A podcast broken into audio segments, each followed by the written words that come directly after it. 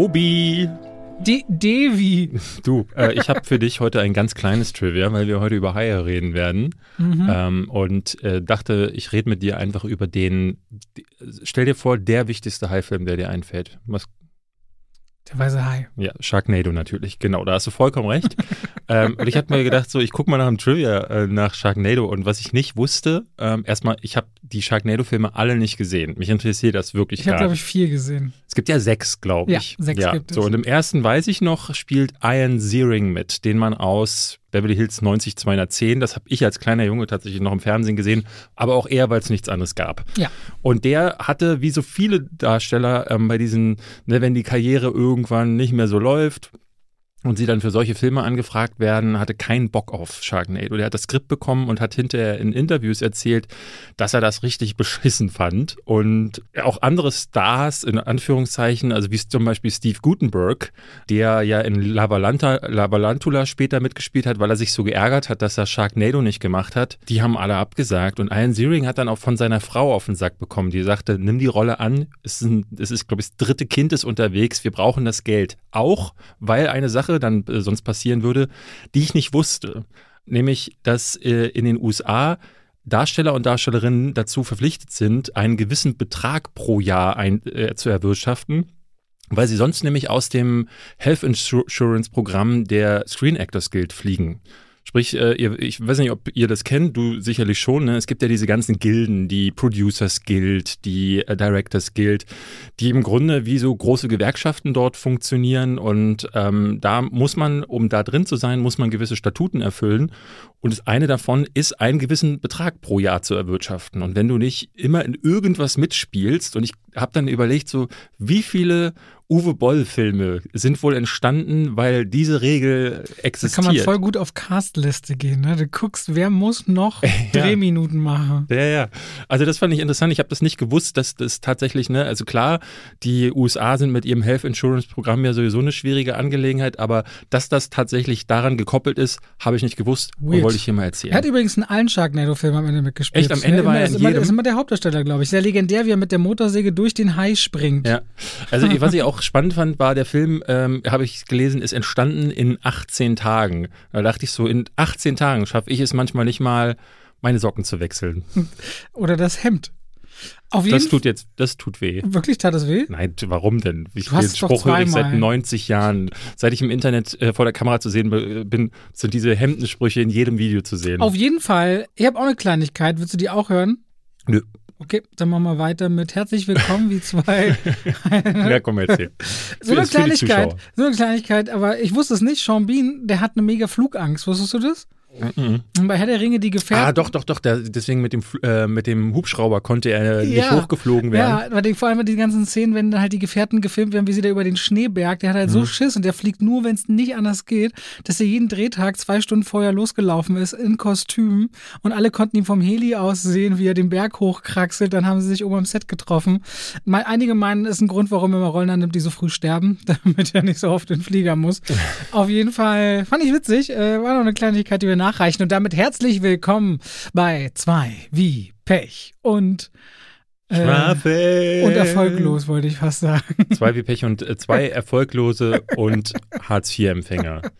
Ich möchte gleich zu dem, okay, wenn du das jetzt ansprichst, muss ich gleich reingrätschen an der Stelle. Wir werden heute über eine Sache reden, weil es ist nicht so viel passiert in der Filmwelt, also haben wir unsere eigenen News erschaffen und darüber reden wir dann später. Es hat sich, das ist das es, neue es, Mittel. Es hat sich Witziges zugetragen und wir mussten auch sehr lachen und dann haben wir es ein bisschen eskaliert. Genau, also für alle, die es schon mitbekommen haben, es geht um die Sky Shark-Sache da reden wir ganz am Ende im Hauptthema quasi drum. Ja. Es gab eigentlich gab es nur eine einzige Sache, die bei den News noch interessant gewesen wäre, nämlich diese Changxi äh, Produktionsnummer, ähm, kannst du ja kurz erklären, was da los war? Ich habe es nee, ich jetzt nicht genau genug recherchiert, nicht, dass wir nachher nur semi-gare Nachrichten weitergeben. Ja, irgendwie hatte, ich habe es auch nur so halb am Rande mitbekommen, dass Disney irgendwie gepostet hat, äh, dass Shang-Chi ein Experiment für sie sei und dann hat sich der Hauptdarsteller irgendwie genau, beschwert. Gucken und, mal, äh, weitergeht. Was ich mir gerade sagen wollte, ist, äh, weil ich komme selbst früher aus dem Haushalt, wo wir halt äh, meine Mama auch zu Arbeitslosengeld bezogen hat.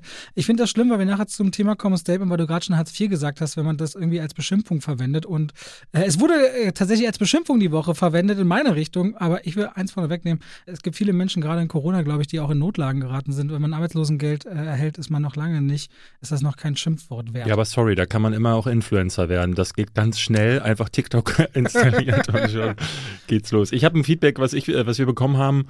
Erstmal eine kleine Top-5-Frage, die will ich als erstes als Auflockerung für deine, für deine Lippen und deinen Rachen irgendwie ein bisschen einführen. Ja. Hey, äh, schreibt Schrilli, ihr habt letztens im Nebensatz gesagt, dass ich seit Jahren in ein Scheißkino gehe, weil wir das Cubix äh, hier in Berlin, das ist, ist ein Kino Ei, am Alexanderplatz, wirklich, wirklich. beschimpft haben. Äh, kleine Anekdote, ich bin da mal aus dem laufenden Film, ich glaube, es war The Dark Knight oder äh, irgendwas anderes, was, was richtig gepumpt. Ach nee, es war ähm, Batman vs. Superman bin ich rausgegangen, weil ich eine Woche vorher im selben Saal saß und der äh, linke Lautsprecher kaputt war. Und da habe ich es noch irgendwie so ausgehalten, was ich auch nicht verstanden habe. Und dann beim nächsten Mal, wir sind hinterher raus, haben gesagt, ey, euer linker Lautsprecher. Ah ja, ja, der linke Lautsprecher. Eine Woche später kommen wir wieder, der linke Lautsprecher immer noch Ja, vor allem ausgefallen. dann hast du ja Hans Zimmer Score gehabt, der ja auch immer Ja. so dröhnt und tiefbassig und dann hörst du dieses Schnarren, ne? Ja, und da dachte ich so, ey, das ist so frech zu sagen, so, wahrscheinlich läuft es bei jeder Vorstellung so, dass sie einfach in Kauf nehmen, dass drei Leute vorbeikommen und sagen, ah, ja, ne, dann entschuldigen sich kurz, sagen sie beheben es und dann ist es am nächsten Tag einfach immer noch dasselbe. Wir hatten doch immer mal wieder Events, wo wir dann halt alles pickepacke voll mit 700, 800 Leuten gemacht haben bei Social Movie Nights und dann ging die Klimaanlage nicht bei 30 Grad. Also er hatte da auch schon so ein paar Dinge, wo ich dachte, ei, ei, ei, ei, ei. Äh, er fragt auf jeden Fall, was denn unsere Top 5 Kinos in Berlin seien. Okay, eins, wo du nur als Mitglied des Hauses hingehen kannst, das Soho House. Fangen wir mal ganz exklusiv an, das liebe ich. Ja gut, das bringt ihm ja nun nichts. Gut, kann auch sein, dass er beim Soho House Mitglied ist. Ansonsten, meine, äh, wir teilen mal in Arthausig und wir teilen in Multiplex. Mein Nummer 1 Multiplex ist inzwischen das UCI am Mercedes-Benz-Platz, weil der ist auch ein Theaterleiter, der liebt Filme, die, du sitzt da wahnsinnig bequem, die Technik ist auf dem neuesten Stand, da ist ein IMAX mit drin, da ist ein iSense mit drin, da hast du ein Abo-System, also für mich UCI Mercedes-Benz-Platz werfe ich in die Runde. Da muss ich ganz ehrlich sagen, das ist äh, von Anfang an so ein äh, Ding gewesen, was ich bei keinem, also weil jeder meiner Filmfreunde sagt dasselbe. Und ich bin, glaube ich, der Einzige, der sagt so, nee, mir ist das zu, Clean. zu clean, zu Tempel. Das ist so, also ich mag so Kinos wie zum Beispiel, ich liebe die Astor Film Lounge. Das habe ja gesagt, am, wir teilen es ein bisschen in Arthausig und ins Genau, und solche, solche kleinen, kuscheligeren Kinos, da gucke ich gerne Filme. Deswegen mag ich das total gerne. Auch äh, das Soho, was du angesprochen hast, finde ich auch super, aber da gehe ich ja dann auch nicht hin. Aber es gibt zum Beispiel im Zoopalast ähm, ein, äh, einer der Nebensäle, ist in so einem Ding, da haben wir schon auch Veranstaltungen. Clubkinos heißen die, Clubkino A und B. Ich weiß nicht, laufen da Veranstaltungen oder sind das die, die man nur buchen kann? Nee, da laufen auch ganz normal Filme. Genau, und das finde ich super, weil die sind wirklich wie eine kleine Bibliothek gebaut und so. Das äh, ist Kino-Feeling, finde ich. Die haben auch die Regel, dass wenn du, du darfst ja ein Buch mitnehmen, wenn du ein anderes dafür zurückbringst. Kannst du immer die Bücher austauschen. ah, okay, das wusste ich gar Das ist nicht. ganz süß. Und zu Palast habe ich vor, vor sieben Jahren meine Frau kennengelernt. Ja, das erzählst du. Äh, Na, und werde ich immer erzählen, David. ja, immer. okay. Immer. Ja, ja. Freu, du- ich ich Ja. freue mich, die Geschichte Da mehr. kannst, kann, bist du aus, kommt dir schon aus dem Hals raus. Mir scheißegal. Ich werde immer erzählen, wie schön es war, meine Frau kennenzulernen. Ich, Dann, ich fand es auch schön, deine Frau kennenzulernen. Dann mag ich ganz alt und traditionell, dann sieht man ganz oft, wenn Hollywood-Filme auf Sowjetunion machen wollen, das Kino International auf der Karl-Marx-Allee. Das hat einen großen Saal, das ist immer so ein bisschen schmuddelig und gleichzeitig spürt man dem immer so die Geschichte an, Ja. hat einen großen Hauptsaal und die haben vor allem, das wusste ich immer sehr zu schätzen, montags den, den, den Mann Gay. Da hat man dann ein Publikum, wo ganz viele homosexuelle Paare gucken, weil die Filme auch so thematisch immer äh, so ein bisschen in die Richtung gehen und das ist ein unglaublich, also eines meiner Lieblingspublikumse, weiß nicht, was das Mehrzahl von Publikum ist, ich habe es bis heute nicht gelernt, weißt du das? Publikums ist, glaube ich, äh, eine Duden-Eintragung. weil, weil die immer sehr herzlich an sehr, wie ich finde, intelligenten Stellen von Filmen lachen. Also ich, ich habe La La Land in drei verschiedenen Vorführungen gesehen und es war jedes Mal ein ganz anderes Erlebnis und mein Liebling war echt beim Mann Gay. Also das Kino International ist auch ein ganz tolles Kino. Ich war ja früher, ähm, das war früher mein Standardkino neben dem Kino Soyuz. Das äh, Soyuz gab es in, hinten in ähm, Berlin Springfuhl, äh, was in Marzahn äh, sitzt. Und ähm, das war ein ganz kleines Kino, wo ich, glaube ich, die ersten Filme gesehen habe. Asterix und Ariel, die Meerjungfrau. Äh, und später sind wir dann häufig in das, äh, was, nee, ins Kosmos. Wir sind immer ins Kosmos Da war ich gefahren. als Kind noch, aber das ist Genau. ja schon seit 15 Jahren oder so kein Kino mehr. Nee, mittlerweile leider nicht mehr. Nee, also ich, ich kann tatsächlich gar nicht, gar nicht weiter. Äh, Ich kann noch weiter, soll ich? Also ich finde das, das kleine, das Delphi Lux am Okay, da Zoo, waren wir gestern. Das, genau. ist- das finde ich sehr, sehr schön, weil das ist ein neues, neu aufgemachtes arthausiges Kino. ja, und das Babylon. Ich liebe das Babylon, muss ich sagen, weil im Babylon, das ist zwar sehr klein und ein bisschen schmuddelig sehr mittlerweile. ungemütlich fand ich das. Sehr immer. ungemütlich, das ist richtig gerade für jemanden wie mich mit großen Beinen. Ähm, gibt es nur einige Kinos äh, darin, also ich äh, aber die zeigen ab und zu. Letztes Jahr habe ich zum Beispiel Tarkovskis Stalker alleine in einem äh, dunklen Saal irgendwo in der Ecke gesehen und die haben auch manchmal zum Beispiel jeden Sonntag zeigen sie indische indische Filme, die gerade drüben in Indien durch die Decke gehen und äh, ich bin da mal mit Tino Hahn gewesen, der ja wirklich ein absoluter Den Filmfreak habe ich ist. auch schon eine Weile nicht mehr gesehen. Nee, die, der macht mittlerweile auch einen Podcast, äh, Genre geschehen, kann man Cool. mal äh, Shoutout geben. Das, das war ganz witzig, weil ich das nicht wusste. Die ganzen ansässigen Inder hier in Berlin gehen jeden Sonntag regelmäßig in diese Vorstellung, weil sie da äh, im Originalton, wir haben es mit Untertiteln geguckt, was auch sehr spannend gewesen ist, irgend so einen Rambo-Verschnitt aus Indien, der vier Stunden gefühlt ging, ganz viel Action, wo er mit Fäusten Helikopter kaputt gehauen ist, der hieß irgendwie Bagi 3 oder so. Und dann wurde nach jeder Action-Szene getanzt. Und er hat seinen Bruder immer mit Milchreis gefüttert und es war Knaller. Es war wirklich ein Riesenspaß. Ähm, den mag ich, das mag ich total gern. Und eins, das ich noch erwähnen muss, habe ich jetzt vergessen. Deswegen sag du das mal. Ich nehme noch das Kino Intimes, da war ich als, äh, war mein Aber es ist ja auch zu. Es wird jetzt aber wieder saniert. Ich habe ja genau gegenüber gewohnt. Es wurde geschlossen vor zwei oder drei Jahren nach über 90-jährigem Bestehen. Mhm. Und dann, als ich weggezogen bin, weil ich habe genau gegenüber gewohnt, da wurde rumgebaut und rumgemacht. Und ich glaube, es, es existiert wieder, wenn ich ehrlich bin. Und Ich glaube, ich, also ich mag am aller, allerliebsten das, äh, mein Lieblingsgemütlichkeitskino der, der Weltklasse äh, 2000 ist das Kino Zentral. Das findet ihr am Hackischen Markt. hinter diesem Hinterhof, ne? Mhm, Hinterm Anne-Frank-Museum, glaube ich. Genau, ne? da ist das Aschlo, äh, äh, Eschlorack ist daneben so eine Bar und ist, äh, erkennt man zum Teil fast gar nicht, äh, aber ist wirklich, das ist super niedlich eingerichtet und ich finde es da ultra gemütlich. Da laufen äh, in Berlin früher zumindest, jetzt weiß ich gar nicht, ob sie schon wieder aufhaben nach der Pandemie, äh, Filme in Originalversion noch. Und das finde ich, finde ich, ist eine der Ich weiß wenigen noch, wie. David und ich uns in The Irishman gequetscht haben, drei Stunden ins Hackische Höfe-Kino gleich nebendran. Wo du mit deinen Beinen auch ein. Waren wir, waren wir doch zusammen, ne? Wir haben zusammen Irishman ja, ja, geguckt. ja, ja, ja, dem genau. Hackische Höfe ist halt wirklich eines der engsten Kinos. Ich habe geguckt, für im Kino Intimes gibt es ein Programm. Also das hat dann Ah, jetzt wieder offen. okay. Donnerstag zum Beispiel, heute, wo der Podcast also rauskommt, könnt ihr da der Rausch oder Nomadland oder Nachschuss gucken. Sogar, ich will noch, ich will noch ein Ja. Feedback raushauen. Äh, wir sind mit den Kinos ja durch, würde ich sagen, oder? Oder hast du noch was? ich hatte noch eine kleine Sache und zwar das B-Ware Ladenkino. Da war ich noch nie. Auf der Boxhagener Straße, das war früher, als ich ein Kind war, eine Videothek und die haben sie jetzt umgebaut in ein Wohnzimmer Das, als wo, Kinosaal. Da habe ich Whiplash geguckt. da, wo das ist kein Kino draußen dran steht, ich glaube ja, ja, Ja. ja. Das ist ganz süß Okay. und klein. Ich habe hier den Markus. Markus hat uns auf Instagram geschrieben ähm, und seine Kritik möchte ich mal ganz kurz anführen, weil die gar nicht mal verkehrt ist. Allerdings muss ich sagen, er hatte vorher noch was anderes geschrieben, dass sich euer Podcast seit dem Anfang sehr stark verändert hat und aus meiner Sicht an Qualität abgenommen hat, was ich überaus schade finde.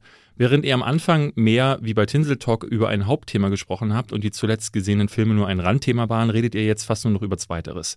Grundsätzlich wäre das ja nicht so schlimm. Immerhin hattet ihr mit dem Spoiler Talk ja schon mal ein ganz ähnliches Format. Nur hat das dann den Mehrwert geboten, dass ihr im Gegensatz zu euren Kritiken noch ein bisschen konkreter geworden seid und gespoilert habt, was jetzt leider verloren geht. So fühlt sich euer Podcast, obgleich er immer noch unterhaltsam ist, nach einer äh, Zusammenfassung eurer Reviews an, was für mich persönlich, der sich die Kritiken auch ansieht, etwas repetitiv erscheint. Ich wollte diese für mich nicht unbedingt zu begrüßende Entwicklung lediglich einmal aufzeigen, habe aber Verständnis dafür, falls ihr das weit mehr, falls ihr daran weit mehr Spaß habt. Da, da ist ja, da hat er ja einen Punkt. Ne? Das Problem Sehe ist, ich, nee, sehe ich nämlich genauso. Ich würde ja auch gerne spoilern, aber ich will den Leuten natürlich auch nicht die Freude nehmen und dann klicken, weil viele sagen ja, sie können es beim Joggen oder und so weiter. Und dann ist es so, mh, dann haben sie Angst. Also ich tue mich mit dem Spoilern so ein bisschen schwer und kriege aber auch ganz vieles Feedback, dass sie gerade das zuletzt gesehen Segment total mögen. Also ich sehe, ich sehe seinen Punkt auch in anderer Hinsicht, denn ähm, es ist richtig, seit ich jetzt natürlich auch Kritiken mache. Ich mache natürlich nicht zu allem was und wir sprechen hier bei zuletzt gesehen auch häufiger mal über Serien oder Filme, zu denen ich noch gar nichts gemacht habe. Ähm, aber es geht natürlich der Mehrwert verloren, wenn wir kein Hauptthema mehr haben. Das hatten wir jetzt seit zwei Folgen oder so nicht.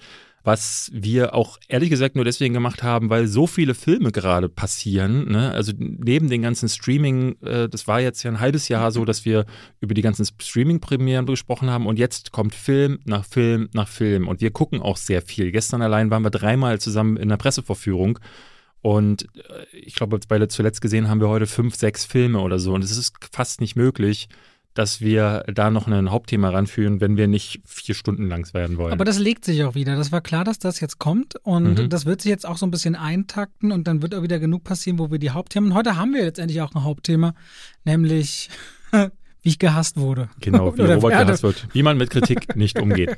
Das machen wir heute und wir werden jetzt, ich werde künftig wieder, ähm, werden wir beide darauf achten, dass wir uns zu den Sachen wieder ein Hauptthema aussuchen. Man muss sagen, das ist nicht immer ganz einfach, weil wir immer wieder auch so Situationen hatten, wo wir gemerkt haben, gut, wir haben jetzt einen Film mit einer Frau in der Hauptrolle, lass uns mal über Frauen in Hauptrollen sprechen und das ist Ne, also zumindest mein Anspruch wird da jetzt nicht unbedingt gedeckt, weil das jetzt auch nicht das kreativste Thema dann ist. Aber ich merke auch immer wieder am Feedback, dass Leute gerade da gerne mitdiskutieren. Also da ist irgendwie so der Ansatzpunkt, ich kriege ganz viele Nachrichten zu, ey, bei Filmen mit einer krassen äh, Fahrstuhlszene fehlt ja noch das oder so. Und auch Wochen später schreiben mir die Leute dann noch auf Instagram, auf unserem Account äh, zwei, nee, zwei wie Pech unterstrich Schwafel, ich weiß gar nicht mehr, wie gibt. Gibt einfach Z auf Instagram ein und dann kommt es. Z? Okay. So, Nur Z. Das ist diese Selbstüberschätzung. Ja, wollte ich gerade sagen. Die ich aus Spaß gerne mal anführe.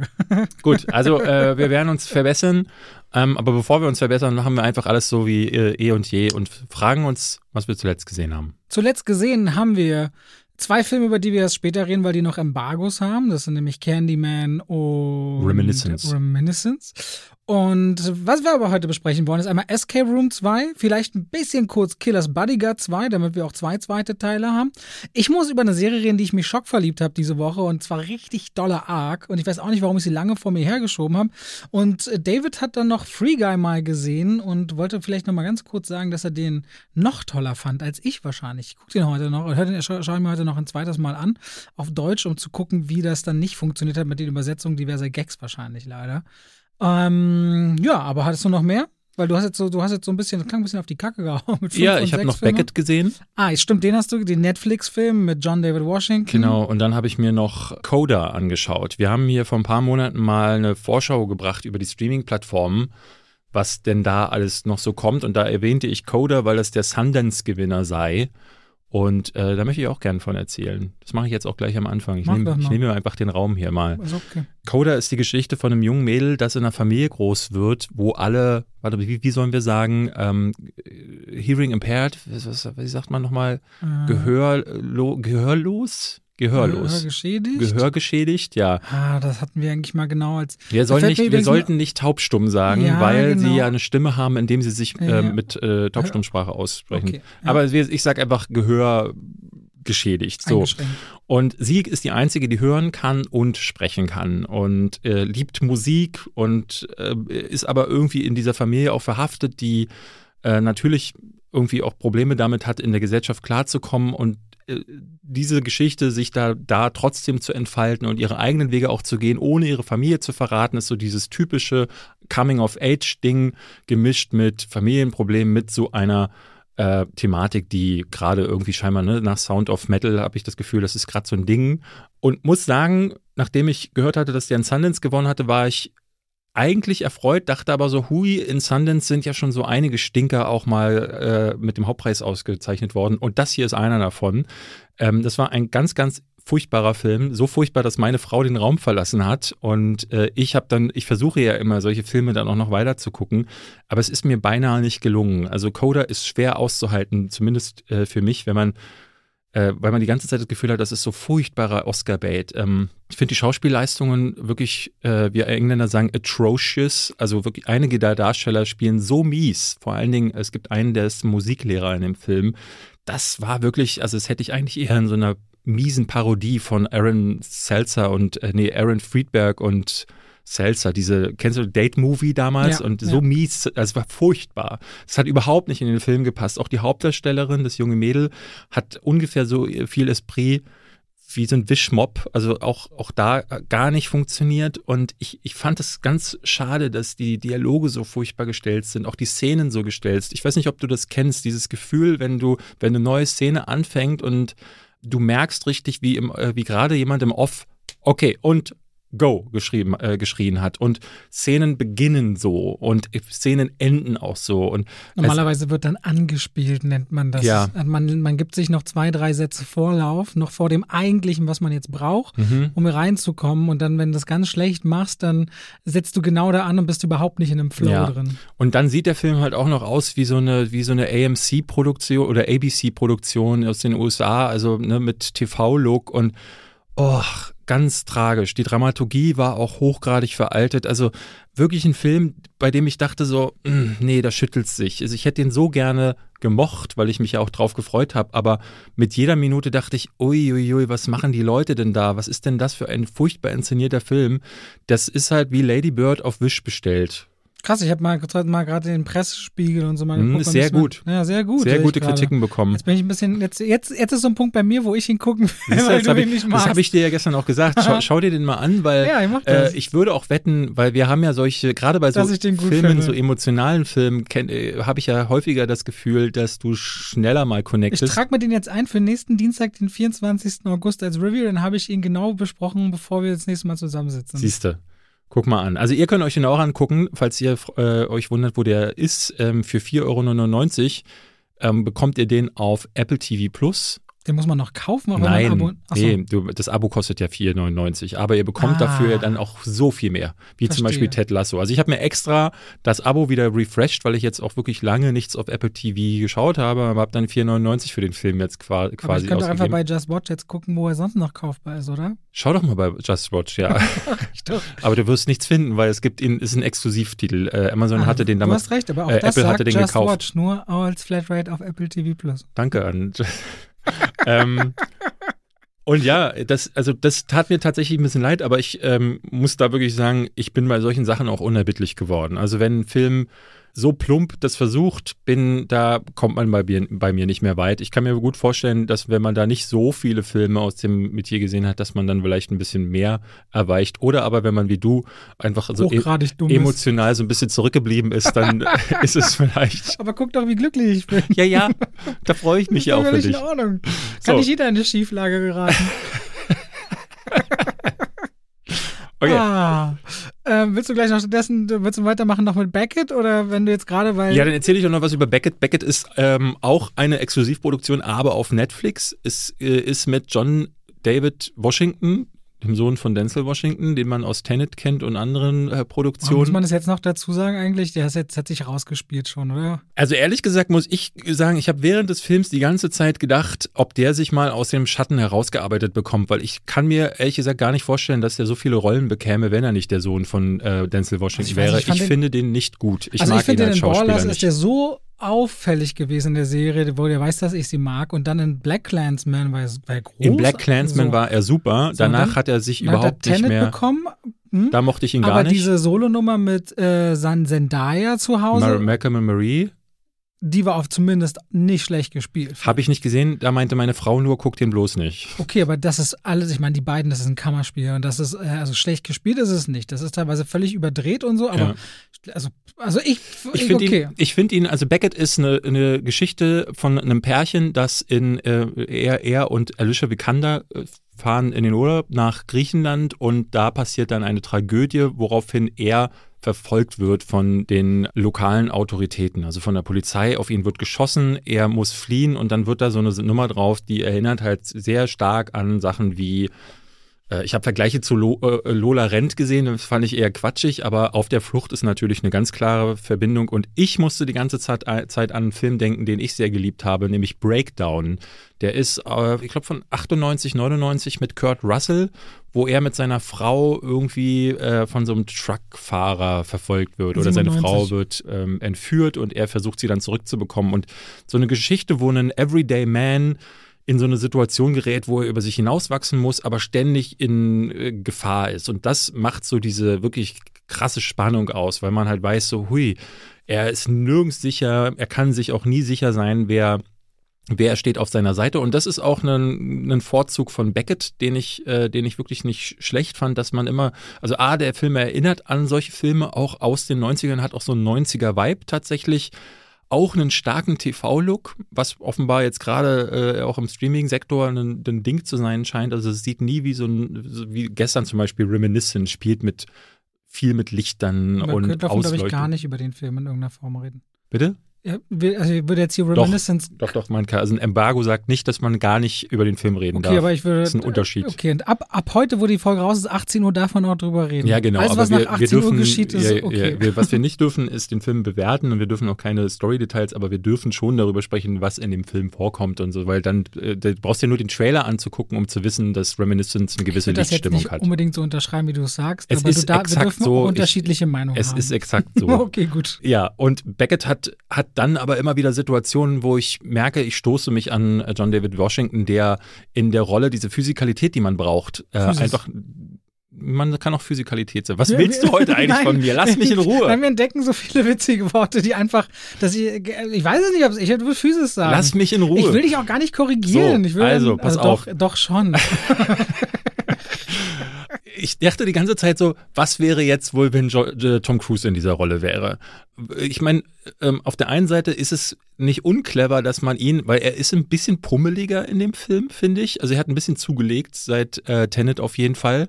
Und er stackst auch so ein bisschen, er stolpert eher so durch die Szenerie. Und das unterstreicht auf der einen Seite natürlich diese Everyday Man-Nummer, aber es ist auf, an, auf der anderen Seite auch, es wirkt komisch, es wirkt irgendwie äh, ra- Ja.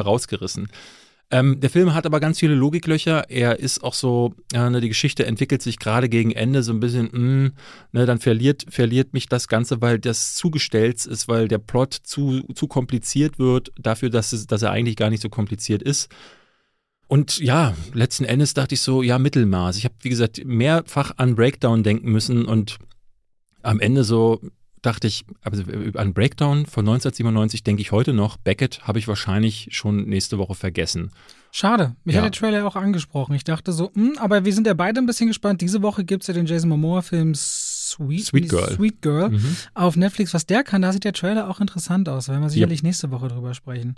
Wir haben gleich nochmal Ryan Reynolds im Doppelpack, aber ganz kurz, ganz kurz gehen wir in die Werbung und bedanken uns nicht zum ersten Mal bei Coro Drogerie, die Drogerie, bei der ihr richtig coole Sachen in Großpackungen bekommt.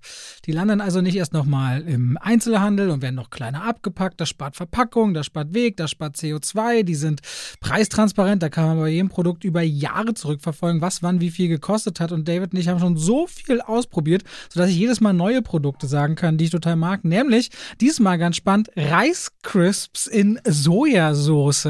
Die packst du so auf den Tisch und das ist voll der so ein asiatisch angehauchter Snack und deren Barbecue-Erdnüsse mit einem süßen Abgang, weil die Ravioli-Gewürz haben.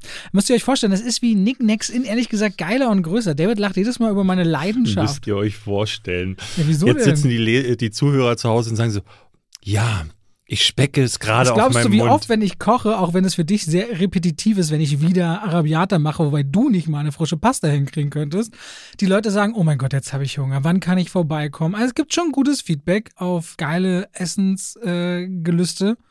Äh. Ey, du, das will ich ja gar nicht, das will ich ja gar nicht sagen. Ich freue mich über deine Leidenschaft. Auch, ja, ich hatte ja gestern den Witz gebracht, dass ich es witzig finde, wenn, wenn du immer, wie immer dann, wenn du deine Arabiata abfilmst, denke ich, ob, ob du irgendwie so, so standardisierte Video hast, Videos hast, wo, weil du einmal irgendwann diese Ariate, Arab- Arabiata abgefilmt hast und lädst das einfach immer wieder hoch und wartest so, bis irgendjemand mal erkennt, dass es immer dasselbe das ist Video einfach ist. standardisiert geil.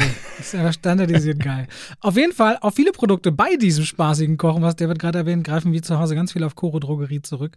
Äh, seien es die Öle, seien es verschiedenste Sachen, wie auch gerade wegen vegan, so Hefeflocken, die total viel Würze reinbringen. Wir sind große, große Fans. Schaut euch gerne mal die Seite an. Es lohnt sich. Ich habe noch nicht ein Produkt gefunden, bei dem ich irgendwas zu meckern hätte. Und es macht Spaß, sich auch durch teilweise sehr freakige Kombinationen an Gewürzen und so zu testen. Und wenn ihr da jetzt vorhabt zu bestellen und sogar zu dem noch günstigen Preis nochmal 5% Ich möchte ganz kurz sparen wollt. erwähnen, wir holen einmal Hundefutter. Ah, schmeckt Mhm. es äh, Flocke gut? Flocke ist begeistert. Also ich kann, wenn ich Vlog ins Gesicht gucke, sieht sie aus wie ein Hund. Und ich, also es wäre schlimm, wenn es anders wäre. Deswegen mhm. würde ich vermuten, dass, dass sie es mag. Sie oh. stürzt sich auf jeden was Fall. Es kommt gut wieder raus, hinten, was vorne reinkam. So da, warum, das, das warum das Niveau jetzt? Das ist kein Niveau, das ist wichtig. Das ist die, eine der wichtigsten Gesundheitskontrollen bei Tieren. Das ist nun mal so.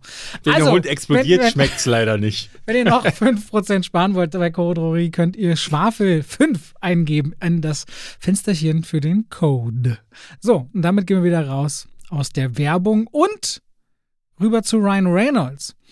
Da gibt es nämlich Killis Bodyguard 2, der äh, Ende August rauskommt und aktuell Free Guy, der weltweit Nummer 1 ist in den Kinocharts. Ich glaube, zu Free Guy möchte ich gar nicht viel sagen, außer dass mir der sehr gut gefallen hat. Ähm, auf meinem Kanal gibt es die Kritik schon und ohne, äh, um mich da jetzt nicht zu doppeln, würde ich einfach nochmal sagen, dass ich es wirklich spannend fand, wie der Film so typische Schlaglöcher, die andere Gamer oder Gaming-Filme üblicherweise äh, äh, in, die, in die sie fallen, dass er die einfach auch sehr schön umschifft. Also ich fand es schön, dass es mal kein Film war, wo irgendwo ein Lebensbalken ist und dann äh, Super Mario reingesprungen kommt, damit dann auch der der, äh, der Erkennungswert da ist, sondern dass man das Gefühl hatte, dass das Gamertum auch ernst genommen wird, aber auch, dass Kritik daran ge äh, ge geäußert wird, was ich tatsächlich sonst auch fast gar nicht irgendwo gesehen habe.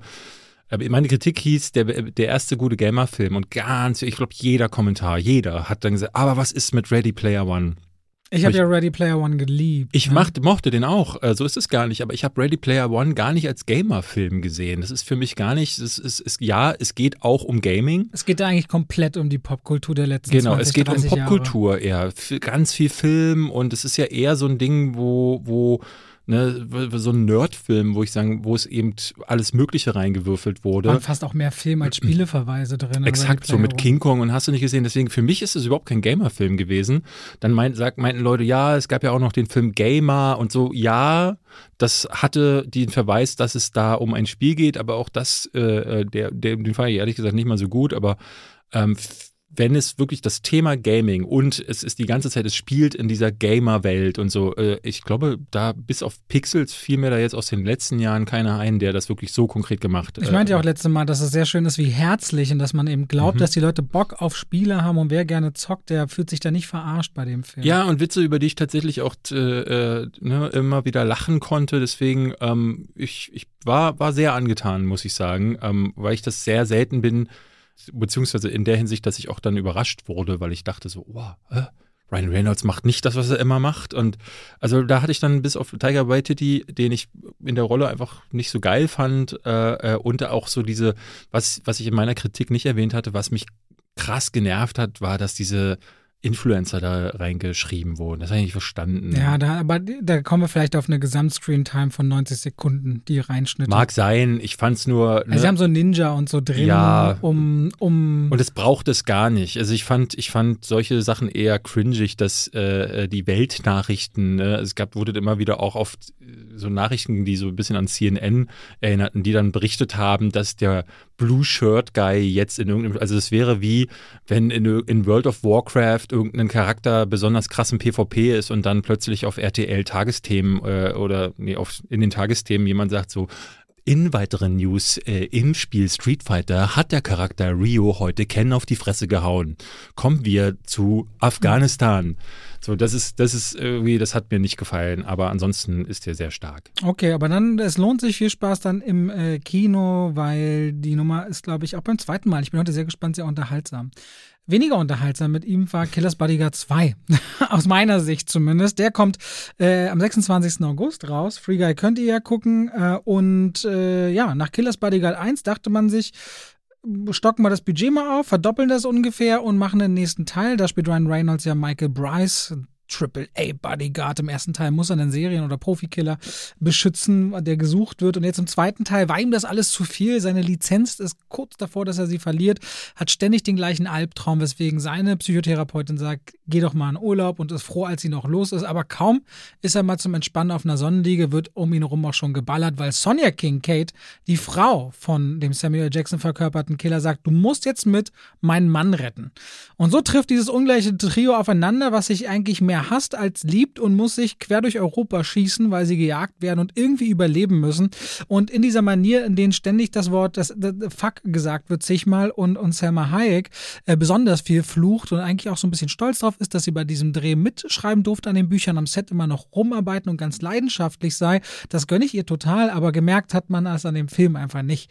Der Film ist so eine sehr generische, wie man im Trailer erwarten konnte, aber Abarbeitung von einer Action-Szenerie nach der anderen und dann auch mit so Nebenplots rund um Frank Griller zusammengebaut, die gar keinen Sinn ergeben. Der spielt dann so ein Typ, der gerne wieder nach Boston versetzt werden will. Dann wird dann fünfmal zu dem geschnitten, wer sagt, wir müssen jetzt da und da und ich übernehme diese Mission. Das ist meine Mission. Also so diese Neben Nebengeschichten innerhalb einer Behörde, die keinen Sinn ergeben haben.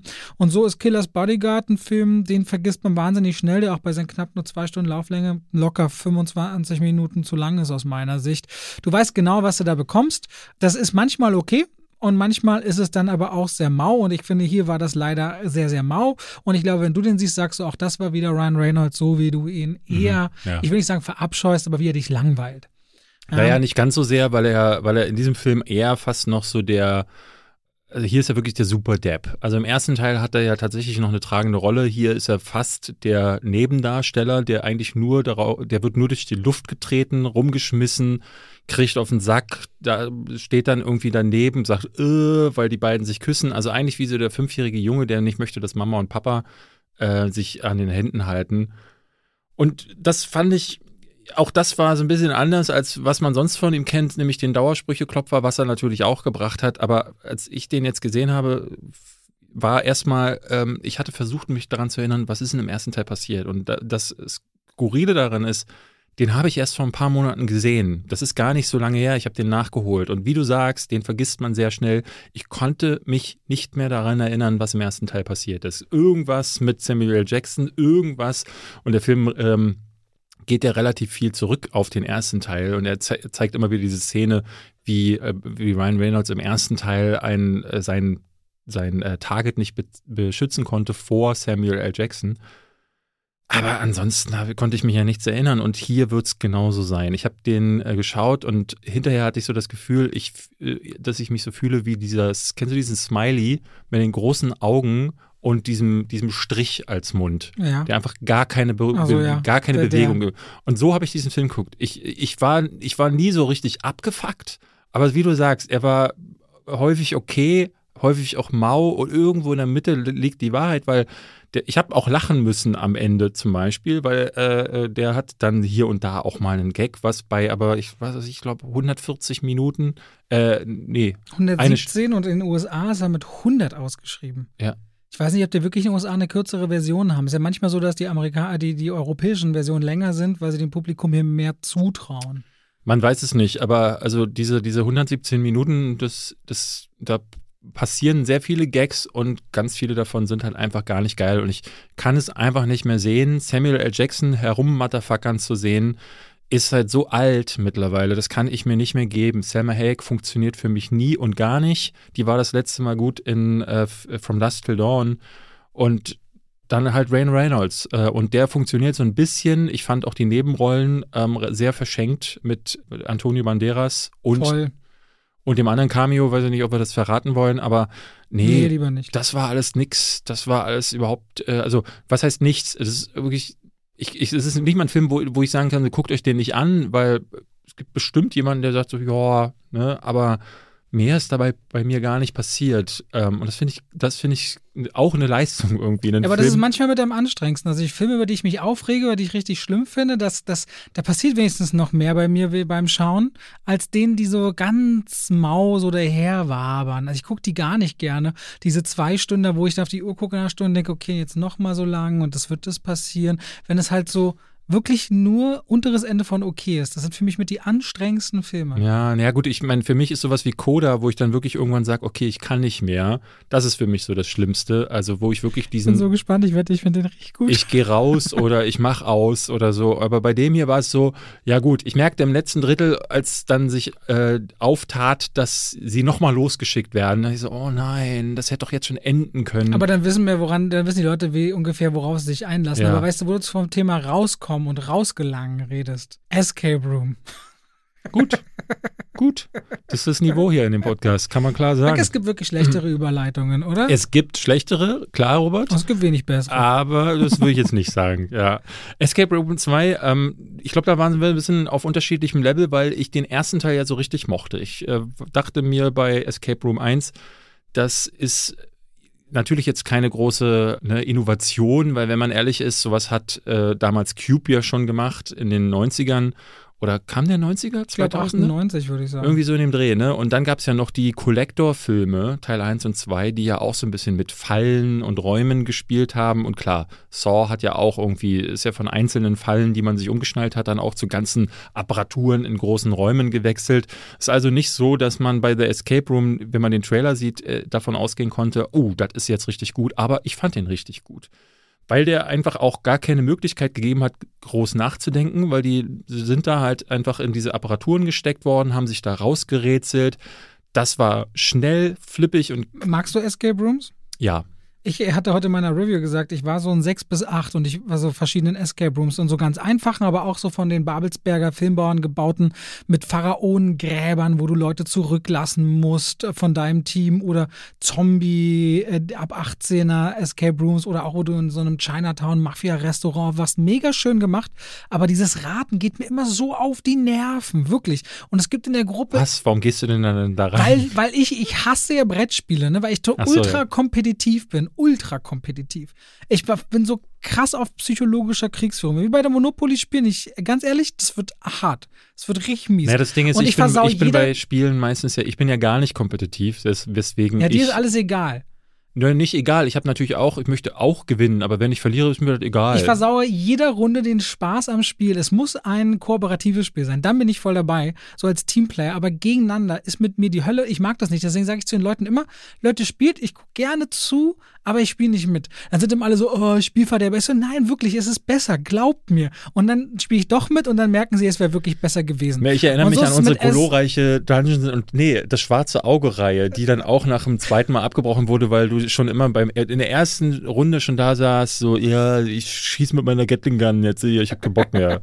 das war richtig spaßig, vor allem, als wenn man sich einen Also das mir so ein bisschen schwer bei Escape Rooms, aber übrigens, der erste Teil hat 9 Millionen Dollar gekostet und 155 eingespielt. Ja, da hätte, ich auch, da hätte ich auch einen zweiten Teil gemacht. Ja.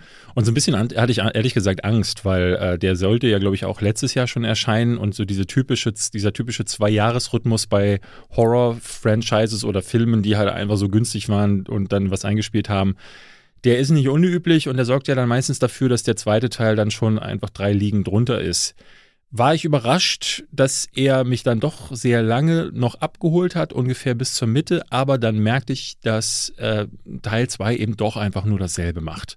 Er heißt ja im englischen Original The Tournament of Champions. Das ist wirklich das Einzige, was damit zu tun hat, ist, dass am Anfang die Charaktere feststellen, hey, wir sind doch alles Personen, die dem im letzten Teil den, dem Escape Room entkommen sind und jetzt quasi diese ganzen Gewinner oder diese Entkommer jetzt zusammengesteckt werden. Und eine Person sagt dann, this is like a tournament of champions. So, Punkt. Mehr passiert damit auch nicht, denn es ist nicht so, dass sie sich dazu jetzt irgendwas Spezielles haben einfallen lassen, ähm, dass die Figuren besondere Fähigkeiten oder so hätten. Das war im ersten Teil ja noch mehr herausgearbeitet, dass die aus speziellen Gründen in diese, in diese Räume oder dass die Räume nachempfunden wurden, den, äh, ich glaube, den Traumata oder den Ängsten der jeweiligen Charaktere. Das passiert jetzt gar nicht mehr. Und es hat mich ein bisschen enttäuscht, weil ich dachte so, okay, da ist ja wirklich gar kein Gedanke reingeflossen. Die, ich finde, die Räume selbst sind spektakulär gemacht, das kann man gar nicht sagen. Es ist wie im ersten Teil, man kommt aber auch gar nicht dazu mitzuraten, weil es einfach so schnell ist und so viel, dass man gar nicht irgendwie selber irgendwie mitgehen könnte auf diese äh, äh Suche nach, nach Hinweisen zum Beispiel. Das ist aber okay. Was mein Problem mit äh, Escape Room 2 ist, dass es wirklich Raum auf Raum auf Raum. Die kommen raus, dann gibt es manchmal noch so ein kleines Gespräch, wo dann, oh Mann, wir sind entkommen. Wer bist denn du eigentlich? Ja, ich war auch, ich war mal Priester. Und dann, bam, fängt schon wieder die nächste Apparat. Das klingt bei dir so platt, wenn du so. Ja, aber so ist es. So ist es. Es gab, es gab, ne, die Gespräche dazwischen laufen manchmal zwei bis drei Minuten, Punkt. So, und dann sind sie schon wieder am Schreien und am Basteln und am äh, äh, getötet werden. Und das ist schon auch, das ist schon ne, genauso unterhaltsam in diesen Szenen wie im ersten Teil. Ich merkte aber, dass es einfach äh, ist, es fehlt dieser Überraschungsmoment. Und was vor allen Dingen fehlte, ist im ersten Teil war ja noch dieses Mysterium, wer steckt dahinter, was ist das alles? So und dann am Ende wird das ja aufgedeckt und dieses die, dieser Faktor ist zu, fehlt damit komplett diesem Teil. Na, zumal dieser neue Teil auch so ein bisschen die Prämisse aufmacht, man würde dem jetzt auf den Grund gehen. Man würde jetzt mhm. diese verfolgen, man würde jetzt aufdecken. Und ich glaube, das ist neben dem, dass man erwartet hat, dass man tödliche Escape Rooms bekommt, schon auch das, wo das Publikum sagt, jetzt bin ich aber gespannt, wie sich das weiterentwickelt. Genau. Und da bleibt der Film eine ziemlich heiße Luft. Er bleibt leider viel schuldig, muss ich sagen. Und ich würde dem immer noch äh, in meiner Wertung drei Sterne geben, weil ich da von diesen Räumen einfach so unterhalten werde und die Darsteller, Darstellerleistungen ähm, gut genug finde. Und wie gesagt, ich finde den einfach wertig gemacht. Aber äh, ja, ist, ich, ich merke auch da schon, ein dritter Teil wird das, kommen, wette ich. ja, wahrscheinlich, aber das kann jetzt nur noch schlimmer werden. Das finde ich irgendwie schade. Man Warum eigentlich? Man hat es mit Cube ja schon gesehen. Naja, bei Cube war es ja zum Beispiel ähnlich. Ne? Die, äh, es gab noch äh, Teil 2, Hyper, Hypercube. Und ich glaube sogar noch einen dritten Teil, die alle dann nicht mehr funktioniert haben, weil dieser, ne, das kannst du einmal machen und dann wissen die Leute, was sie bekommen. Und dann wissen sie beim zweiten Teil, merken sie dann irgendwann ab einem gewissen Punkt so, ah, okay, das, das ist die Nummer also. Und es ist nicht mehr da. Aber es vielleicht kann man sich, indem man eben das Übergeordnete betrachtet, sich wieder raus und nach oben entwickeln. Ja, aber dann bist, du nicht, dann bist du nicht mehr Escape Room. Dann bist du Escape World. System. Escape World. Keine Ahnung. Ja, der ganze, die ganze Welt ist ein Escape Room. Das könnte man natürlich machen, aber wie gesagt, wenn, wenn sie jetzt, äh, und deswegen verlassen sie diese Escape Rooms ja nicht, sie sind, sind ja nicht in der Lage, äh, diese größere, übergreifende Geschichte mit den Hintergründen zu erzählen und vielleicht irgendwelchen politischen Motivationen, weil du dann ja plötzlich nicht mehr in Escape Rooms sein kannst und die, der gesamte Name nicht mehr funktioniert. Und, und du aus dem Hostel da, raus musst. Diese, ja, und diese, diese, damit ist der, diese Reihe wirklich gefangen in ihrer eigenen Prämisse und da kann ein dritter Teil gar nicht funktionieren. Ich würde trotzdem sagen, kann man sich angucken, habe ich, äh, hab ich Spaß irgendwo schon wieder mit gehabt, aber man merkt, dass es, es hat nur einen einzigen Teil gebraucht, um ähm, stark abzufallen. Ich möchte mich da dir ehrlich gesagt einfach anschließen, weil ich nicht so wahnsinnig viel Neues an der Stelle beizutragen hätte und wir natürlich auch noch zu einem Hauptthema kommen wollen, um mal die, die, das Feedback vom Anfang aufzunehmen. Da fällt mir gerade übrigens zu Feedback vom Anfang ein. Wir haben nächste Woche die 30. Folge und wir haben bei der 15. Folge mal gesagt, liebe Leute, äh, da hatten wir eine Community-Folge gemacht, auf, in der wir auf Fragen eingegangen sind von euch und das wollen wir nächste Woche wieder machen, weil wir meinten, können wir doch jede 15. Folge mal machen. Wenn ihr also bestimmte Fragen oder Sachverhalte oder so ein paar Sachen habt, die euch interessieren, könnt ihr die gerne auf den Instagram-Account von Zwei wie Pech und Schwafel schreiben und dann können wir da nächste Woche ein bisschen drüber reden und diskutieren. Da würden wir uns sehr darüber freuen. Das wollen wir nächste Woche gerne tun, neben natürlich den Film, die wir immer besprechen. Soweit, so gut? Soweit, so gut. Kommen wir zu einer Sache, die hat sich zugetragen, eigentlich schon letzten Freitag, aber mitbekommen haben wir es beide erst gestern. Heute zeichnen wir an einem Dienstag auf, damit ihr es wisst. Donnerstag kommt diese Folge hier online. Wer weiß, was also zwischendrin schon wieder passiert ist. Ich hatte eine Kritik gemacht zu Sky Sharks. Wollen wir über den eigentlich noch reden oder reden wir nur über die Sache? Also, ich würde sagen, äh, ich, du kannst ja noch gucken, wenn ich jetzt kurz angefangen habe einzuleiten, ob du der Meinung bist, wir müssen noch viel drüber reden oder nicht. Was ich erstmal sagen wollte, ist, ich mag ja Trashfilme sehr. Ich habe zu Hause so einen Stapel 30, 40 Blu-rays Trashfilme. Da sind dann Davids Lavalantula dabei, aber auch Two-Headed und Three-Headed Shark und Piranha Conda und The Greasy Strangler und Hentai Carmen und an Sharks gibt es den Ghost Shark. Strangler dabei. Oh, den hast du ja noch. Mhm. Hast du den geguckt endlich mhm, mal? Mhm. Mach das endlich mal. Ghost Sharks, Sand Sharks, alle möglichen Sharks und Dead Snow und, und Iron Sky und so weiter und so fort. Ich also der Meinung, ja, ich habe ein Herz für Trash-Filme, wenn die cool sind. Und irgendwann 2015 habe ich in der Kickstarter-Kampagne gesehen, oh, da wollen sie einen Film machen, der heißt Sky Sharks. Das muss natürlich blöd werden bei dem Titel, aber ich dachte, komm, Robert, den Zwacken, den gönne ich mir. Mit 20 Euro unterstützt. Er sollte dann im Juni 2017 rauskommen. Jetzt haben wir aber August 2021.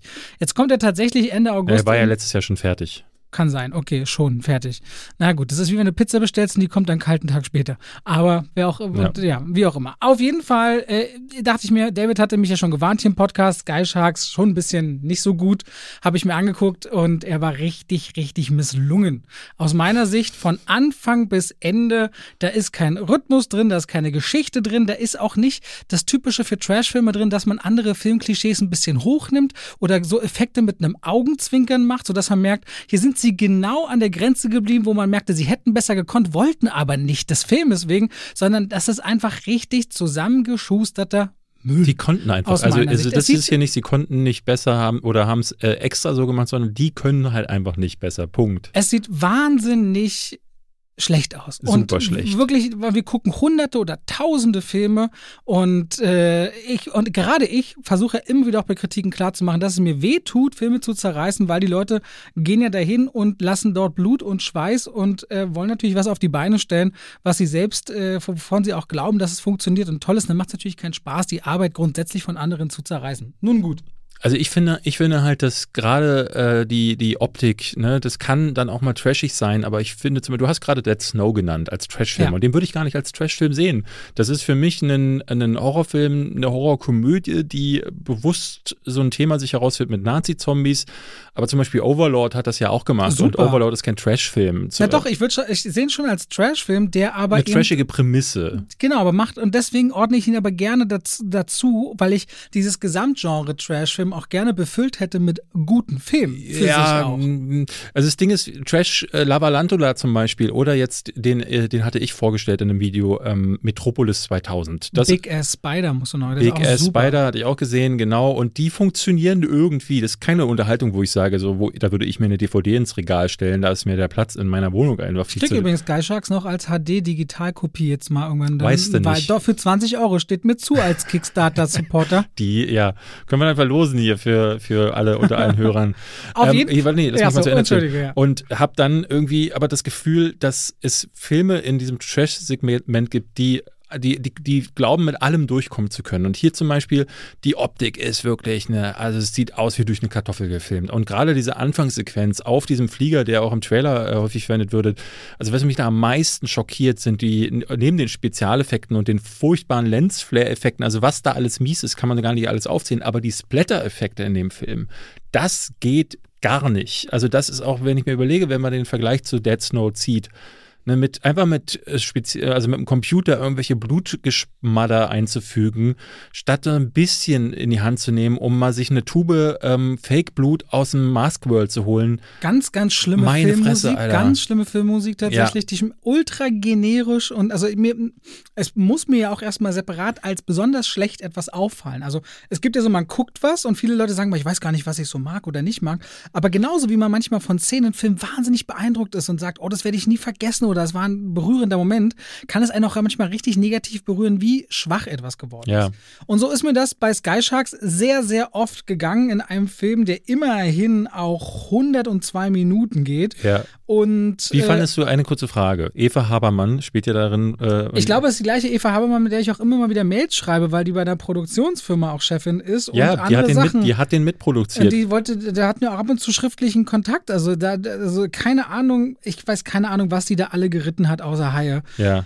Ich würde ganz kurz mal fragen wollen, ähm, noch, ähm, ob du, äh, weil ich dir das ja immer wieder erwähne, es gibt diese eine Duschszene. Ja. Und die hat mich besonders, äh, mir besonders die Stirn runzeln lassen, weil ich sie nicht verstanden habe. Weil üblicherweise ist es so, ähm, immer dann, wenn du irgendwie in irgendeinem Film eine Nacktszene hast, ich habe das so oft gehört, dass Darstellerinnen gesagt haben, Mann, wenn sie die Wahl hätten, würden sie da gerne, gerne darauf verzichten. Sie finden es furchtbar, dass es immer wieder Szenen gibt, wo sie irgendwo als Nackedei rumspringen müssen, damit der Man-Gaze irgendwie erfüllt wird. Und die ist ja nun wirklich Produzentin und hat mitbestimmt an diesem Film und schreibt sich eine Szene rein, wo sie nackig in der Dusche liegt und man wirklich einfach auch ihre Genitalien sehen kann. Ich dachte, was was, was, warum macht man das? Warum, warum, äh, warum will man ganz bewusst, dass die Kamera dir auf die Mumu rauf filmt damit das in deinen Film. Also es, hat, ist, es gibt ist, nichts, es gibt kurz, keinen, das ist es gibt, minimal. Ja, aber es gibt keinen Grund für die Szene in dem Film. Ja, das, ja, es gibt keinen Grund. Das, also wie, das, das hat für mich mehr von Narzissmus als alles andere, weil ich gar nicht verstehe, ähm, warum man dann explizit sowas da reinmacht. Und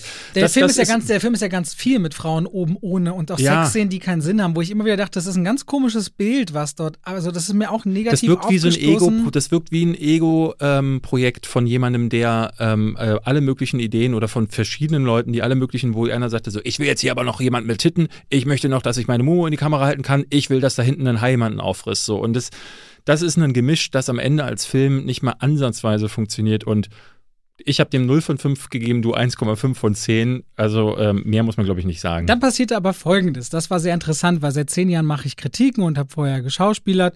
Und äh, wir arbeiten ja mit vielen Filmstudios zusammen, seines Sponsoren, Partner hier im Podcast, Events, die wir machen. Also seit vielen Jahren und immer vertrauensvoll. Natürlich immer mit der Distanz, die du auch wahren musst, dass deine eigene Meinung immer deine eigene Meinung bleibt. Und da gibt es einfach klares Statement, wie man auch mit Presse umgeht, nämlich die lässt man einfach erstmal machen, weil dafür werden wir eingeladen und letztendlich haben Studios einfach durch diese Aufmerksamkeit, auch in diesem Fall, dass wir darüber reden, ja einen Mehrwert, weil Leute dann für gewöhnlich ins Kino gehen, egal ob wir was gut oder schlecht finden, es wird eine Awareness erschaffen. Die Produzenten des Studios ließen sich dann zu folgendem Statement hinreißen auf Facebook und ich werde das kurz mal vorlesen, das wird wahrscheinlich eine Minute dauern, aber habe ich so auch noch nicht erlebt, musste auch erstmal ziemlich lachen, habe es dann unter anderem David mal geschickt, der sofort drauf und dran war, zu sagen, oh, das, also das hat ihn erstmal, da wird er bestimmt gleich selber was zu sagen. Auf jeden Fall hat es ihn auch äh, berührt. Aber erstmal haben wir im ersten Schritt viel gelacht und konnten gar nicht fassen, was da geschrieben wurde. Nämlich die Sky Sharks Produzenten schrieben am äh, vergangenen Freitag. Dieses an Lächerlichkeit nicht zu überbietende Pressestatement möchten wir euch natürlich aus Gründen der freien Meinungsbildung auch nicht vorenthalten. Robert Hofmann, selbsternannter ehemaliger Schauspieler, Darsteller und dabei ebenso unbekannt wie erfolglos, unbeliebt und unbedeutend. Da sagt zwar endlich einer, finde ich richtig gut. So, entschließt sich eines dunklen Tages, weil ihn schon längere Zeit zum Glück keiner mehr buchen tut. Für dieses Buchen tut habe ich hunderte Kommentare bekommen. Ja, ich auch. Buchen tut. Nach einer riesen Karriere die Schauspielerei doch lieber an den Nagel zu hängen und sich ab dann Journalist mit Presseausweis, den ich übrigens auch nicht habe, und selbsternannten YouTube-Filmrezensor zu nennen. Wow, toller Plan, Robert. So kannst du alle Filme schon vorab umsonst sehen, ohne dein knappes Hartz-IV-Budget zu belasten. Was dieser selbsternannte Koryphäe der deutschen Kulturszene hier über zehn Minuten lang herunterrattert, rattert, macht euch bitte selbst ein Bild davon, hat nichts mit neutraler Filmkritik zu tun. Hier geht es vom Anfang bis zum Ende nur um das bewusste Schlechtmachen und die verbale mediale Vernichtung eines Produktes in der Öffentlichkeit unter dem Deckmantel eines angeblich seriösen Journalismus. Hier wird bewusst extrem auffällige, niveaulose und inhaltsleere Meinungsmache betrieben und den Frust über seine eigene versaute Karriere in eigener Form verarbeiten zu können. Jede Mimik dieser Person ist geprägt von purem Neid, verbunden mit dem Bewusstsein, dass Robert selber so ein Mammutprojekt in Deutschland ohne jegliche Filmförderung niemals auf die Reihe bekommen hätte. Meine 20 Euro lassen er selbst, er selber als Schauspieler, in Klammern absolut zu Recht, da ist er ja kläglich gescheitert, möchte Robert nun natürlich, so ist es des deutschen Art, in solchen Dingen natürlich auch niemand anderem in irgendeiner Form auch nur ansatzweise einen Erfolg gönnen. Daher unsere Bitte, schaut euch, auch wenn es schwerfällt, diese 10 Minuten an und geht mit dem Bewusstsein dieser Rezension in die Kinos. Danach werdet ihr merken, dass diese Rezension rein nichts mit einer seriösen journalistischen Aufarbeitung einer Filmbesprechung gemein hat, sondern ausschließlich das Ziel verfolgt, gezielte negative Meinungsmache zu verbreiten und dagegen wehren wir uns in aller Form.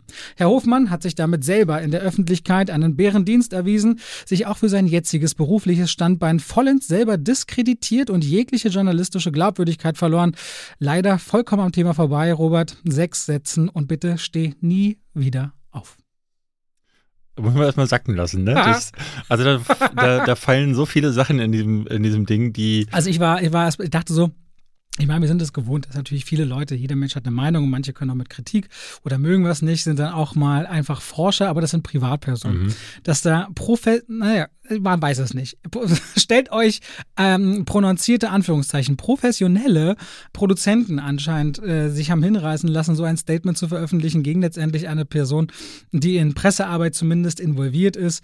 Das habe ich so noch nicht erlebt. Nee. Also das habe ich jetzt auch nicht gegen andere erlebt. Du hattest ja äh, oder oder David sagt man besten mal. David äh, entschloss sich ja dann auch äh, oder du hast dich ja entschlossen, dazu auch mal dazu Stellung zu beziehen. Ich habe das im Spielesegment ähm, mal gehört, dass es das auch durchaus gab, dass Publisher oder äh, Spieleentwickler, gerade im Indie-Sektor äh, gab es da einige Vorfälle, aber im Filmsegment habe ich das noch nicht mitbekommen. Und was ich, ähm, der Grund, warum ich dazu überhaupt was gesagt habe, sonst hätte ich es wahrscheinlich auch einfach übergangen, weil es sowas, also einfach so plump, kann man gar nicht anders sagen, dass das, da kann man nur drüber lachen. Aber was ich ähm, fatal daran finde, wie, äh, wie da umgekehrt wird, ne? also wie man, wie von freier Meinungsbildung gesprochen wird, aber dann wird äh, den äh, wird dem eigenen Publikum, also auf der Facebook-Seite, die Meinung komplett den Rachen herabgewirkt. Also wenn man dann sagt, so, äh, das hier, ähm, wir wollen euch eure eigene Meinung bilden lassen, aber das ist unseriös, das ist scheiße, das ist total am Thema vorbei, dieser Mann ist voll von Neid und Das ist, das ist, das fand ich ganz krass. Also was dann nämlich auch passiert ist, ich hatte diesen Text einfach nur mal, weil ich hatte schon darüber eben schmunzeln müssen und meinte, ich poste das mal in meine Instagram-Story. Daraufhin wären, weiß ich nicht, einige Dutzend oder hundert Leute auf den Facebook-Post gegangen sein und wollten kommentieren darunter. Wollten ein bisschen richtigstellen und auch, weil ich eigentlich immer sehr bemüht bin, auch in schwachen Filmen was Gutes noch zu sehen und es rauszuarbeiten. Aber deren Kommentare wurden reihenweise gelöscht. Mhm. Und dann wurde auch der gesamte Post eingeschränkt von den Machern. Auch ältere Posts, damit, weil die Leute natürlich, wie sie es gerne machen, dann auf ältere Posts gehen und da herumschreiben. Aber äh, Leute schrieben mir, mir auch vielfach, sie wurden blockiert, haben mir dann Screenshots gezeigt, was sie geschrieben haben und so. Ähm, uns hat äh, ein Hörer von uns, David Brückner, der selber ähm, auch äh, äh, Ghost Pictures heißt der auf Filme produziert. Genau, selber Filme macht, selber ein Indie-Filmer ist, der macht Horrorfilme und kennt die Macher auch und hat dann selber da auch einen sehr respektvollen Kommentar geschrieben, meinte auch, er wurde blockiert von der Seite. Also es ist ganz weird, wie diese Leute oder diese eine Person so scheint. Es scheint ja jemand sich auf einer sehr Kann nicht, persönlichen Ebene äh, attackiert äh, gefühlt zu haben und Ne, das ist natürlich ein gefundenes Fressen auch für, für Leute, die dann halt, ne, für alle, denen, die mein Video auch gesehen haben, wo Leute dann klar sagen, ja, wenn Robert so belanglos und erfolglos ist, warum regt man sich denn dann in, in einem Statement aus, weil wirklich mehrere Zeit, der muss ja eine Stunde an diesem Ding herum, herumformuliert haben und hat dann trotzdem Getut noch so Sachen wie Buchen tut. Äh, äh, geschrieben. Aber ja, ich, äh, was ich daran irgendwie faszinierend fand und weswegen ich unbedingt was dazu sagen wollte, war, diese Art und Weise, wie man mit Kritik umgeht und wie man mit dem Thema Journalismus umgeht, äh, dir quasi jegliche, jegliches Können abzuschreiben, dich auf persönlicher Ebene herunterzumachen, das finde ich, das ist nur so eine Sache, die hat man halt äh, in, der, in der letzten Zeit immer mal häufiger gesehen und äh, ich hatte das verglichen so mit, was so mit Trump und solchen Sachen passiert ist. Das ist natürlich politische Berichterstattung, das mit uns nicht viel zu tun hat, aber ich finde, es passt einfach in diese Gesamtnarrative und das mag ich, ich mag es einfach nicht, äh, dass sich, äh, äh, ne, dass man mit Journalisten A so umgeht, aber dass Kritik oder äh, ne, das, so eine Art zu Bericht erstatten auf so eine Weise heruntergespielt wird, dass sie entwertet werden soll. Ähm, und ich fand, das war mal wichtig, das zu, zu, äh, zu, gerade zu rücken, dieses Bild, was Kritik eigentlich auch sein sollte oder sein kann. Denn ähm, wir kriegen ja hier auch viel Feedback und immer wieder äh, kommen so Sachen wie, warum seht ihr das so? Warum, äh, ne, das, äh, das könnte man doch aber auch viel lockerer sehen. Und ne, diese ganzen, es gibt, jeder hat seine eigene Meinung, wie, die, wie wir eine Kritik zu verfassen haben. Und ich denke immer so, warum? Also wenn jemand aus dem Film kommt und sagt zu, zu seinen umstehenden Freunden, boah, war der Film schlecht, da komme ich doch als jemand, der gerade am Popcorn stand, stand, zufällig zugehört hat, auch nicht einfach, stell mich einfach in die Runde und sag so, du sorry, aber deine Meinung könntest du ein bisschen anders formulieren. Das ist jetzt aber nicht der Ton, den ich hier hören will. Was sagt so jemand dann so? Und das, das, ich verstehe das nicht, warum das immer wieder so, so, so läuft. Ich gehe total mit, wenn man sagt, Kritik oder Journalismus muss gewisse Statuten erfüllen. Ne? Also, wo es natürlich nicht abdriften darf, ist einfach falsches Zeug zu erzählen. Oder wenn ich, äh, gestern schrieb mir einer, ja, ich wäre ja auch so einer, ich würde im Podcast immer nur haten und das dann nicht begründen. Das ist einfach eine, das ist eine Lüge. Also, es gibt, es gibt keinen einzigen Film, den wir hier besprochen haben, bei dem ich nicht irgendwie erklären würde, warum ich den entweder mag oder nicht mag. Und du bist genauso. Und ich finde, das muss man dann einfach auch begründen können. Wenn du dich, wenn du es nicht begründen kannst, auch das, ne, es gibt keine Pflicht, dass du das tust, aber es wird zwei, zwei Dinge werden passieren. A, werden die Leute deine Filmkritiken nicht mehr gucken. Warum sollten sie, wenn sie einfach nur einen da haben, der sagt, ja, ist gut oder ist nicht so gut? Dann haben sie natürlich auch keinen Maßstab, an, äh, an dem sich sowas messen lässt. Und auf der anderen Seite ähm, bist du natürlich nicht wirklich glaubwürdig. Aber so, da fallen wir beide in diese Kategorie nicht. Und deswegen kann ich nicht, es gibt da ehrlich gesagt keinen weiteren Grund, daran herumzumäkeln. Und Sie schrieben ja tatsächlich in Ihrem Statement noch, wir werden uns dagegen mit aller Macht wehren. Gegen was? Dass Leute äh, ne, ne, ihre Meinung kundtun oder äh, Ich dachte ihren auch Film so, ich dachte auch so rausgelesen war so, bin ich mal gespannt, ob da jetzt noch eine Klage reinflattert. Die Ironie war, weil Leute bekamen das mit und auch ein sehr befreundeter Anwalt von mir meinte sofort, ja Robert, mal hier, ähm, äh, Mama Schmähkritik, können wir direkt äh, Unterlassung und so. Ich so, ey, nee, lass mal. Ja, also gut. uns schrieben mehr- äh, mehr- Leute mehrere Leute sch- geschrieben, Mir ey, auch so, dass man da ja. rechtlich vorgehen soll. Ich bin kein Mensch, der äh, also ich habe einfach zu viel coole Arbeit zu tun und will mich mit sowas gar nicht Ja. auseinandersetzen. Würde ich auch nicht Ne? machen. Aber ich dachte dann auch Letzten so, Endes haben sie sich mit der Nummer ja auch ins eigene Bein geschossen. also man macht das nicht. Die haben ihren Facebook-Post dann auch umgeändert, oh, da sind mit uns wohl die Haie durchgegangen, aber erst als dieser Gegenwind kam. Also das Ding stand fleißig so anscheinend, weil wir haben ja was Montag davon mitbekommen. Drei Tage. Drei Tage stand das so online. Also ich habe ein solches unprofessionelles Verhalten auf einer so eigentlich professionellen Ebene, weil es ist ein Kinofilm, der deutschlandweit in die Kinos kommt. Was ich Habe ich noch nie erlebt. Nee. Es gab nur einen einzigen Punkt in zehn Jahren, wo ein sehr betrunkener Studioangestellter, weil er wusste, ich mag den Film, mich auf einer Premiere gefragt hat, Robert, kannst du denn vielleicht nichts zu dem Film machen? Das war das einzige Mal. Da habe ich gesagt, du weißt, du darfst sowas mich nie fragen. Hat er sich sofort entschuldigt, sofort zurückgerudert und alles war gut. Es war ein einziges Mal, ein einziger schwacher Moment einer einzelnen Person. Und das ist in all den zehn Jahren nie wieder bei hunderten und Filmen irgendwas dergleichen vorgekommen. Und dann dieses Ding letzten Freitag. Und ich dachte, sag mal, was ist denn mit euch los? Also, das ist hochgradig Ja, unprofessionell. was ich besonders geil finde, wie oft äh, in dem Statement herumgehackt wurde auf deiner Schauspielkarriere. Und das, das Witzige ist, das kannst du vielleicht noch mal ganz kurz erzählen. ich habe in sehr vielen preisgekrönten Formaten mitgespielt. Nein, das wird das Quatschkopf.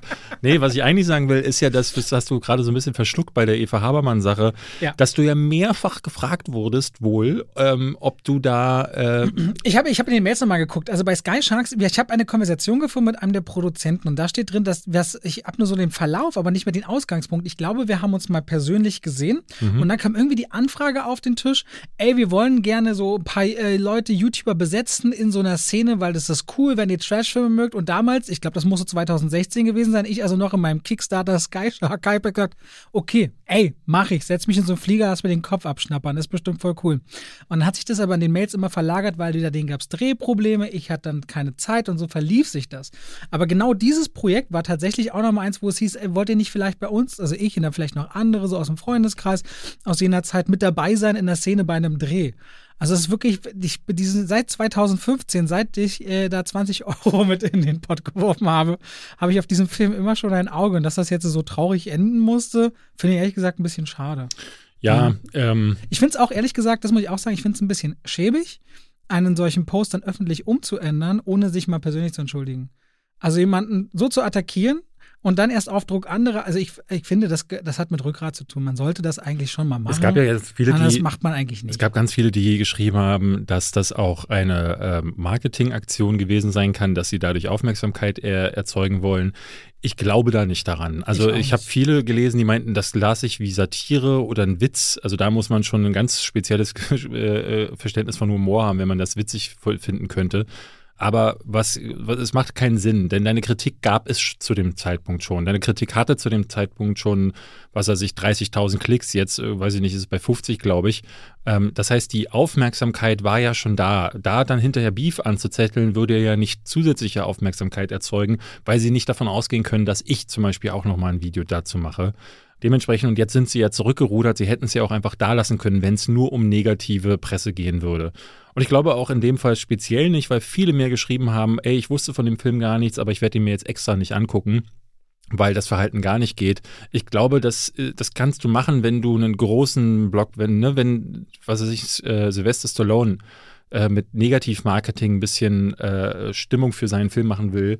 Und das ist dann aber groß genug, um sich trotzdem selber zu tragen. Das hier ist einfach so winzig und so unbedeutend, muss man auch einfach mal äh, sagen, um das mal zurückzuspielen, dass so ein Negativmarketing eben nicht funktionieren wird. Und selbst wenn, muss ich sagen, hätte ich dieses Video gemacht, selbst wenn ich dann in irgendeine Marketing falle, weil das ein Statement ist, was in jedem Fall nicht hingenommen werden darf und wo man sich auch, ich finde, als wir als Freunde, als Filmkritiker und Journalisten aber auch wehren sollten, weil wenn du da einmal anfängst zu sagen, so, nee, lass ich so stehen, dann oder Ja. was weiß ich, dann, dann, kommt der, so- dann kommt der Nächste und sagt auch, Filmkritiker sind alle doof und dann haben wir plötzlich so einen Fall, Ja. ähm, wo plötzlich das Ding ist, ja, wofür braucht man die und was auch immer das soll. So. Und das, das möchte ich gar nicht erst einreißen. Ich fand das lassen. rührend, dass du ein Video gemacht hast gestern. Meine Frau fragte mich, bist du gerührt? Und dann war ich so, ne, ich find's schön. Ich find's schön, dass einfach Menschen da sind. Ne, meistens bin ich oft für Leute so im Leben da, weil ich nicht so große Probleme mit mir rumschleppe, dass ich immer das Gefühl habe, jemand Und gestern, ich habe ja auch gar nicht um sowas gebeten, aber du hattest einfach so, du,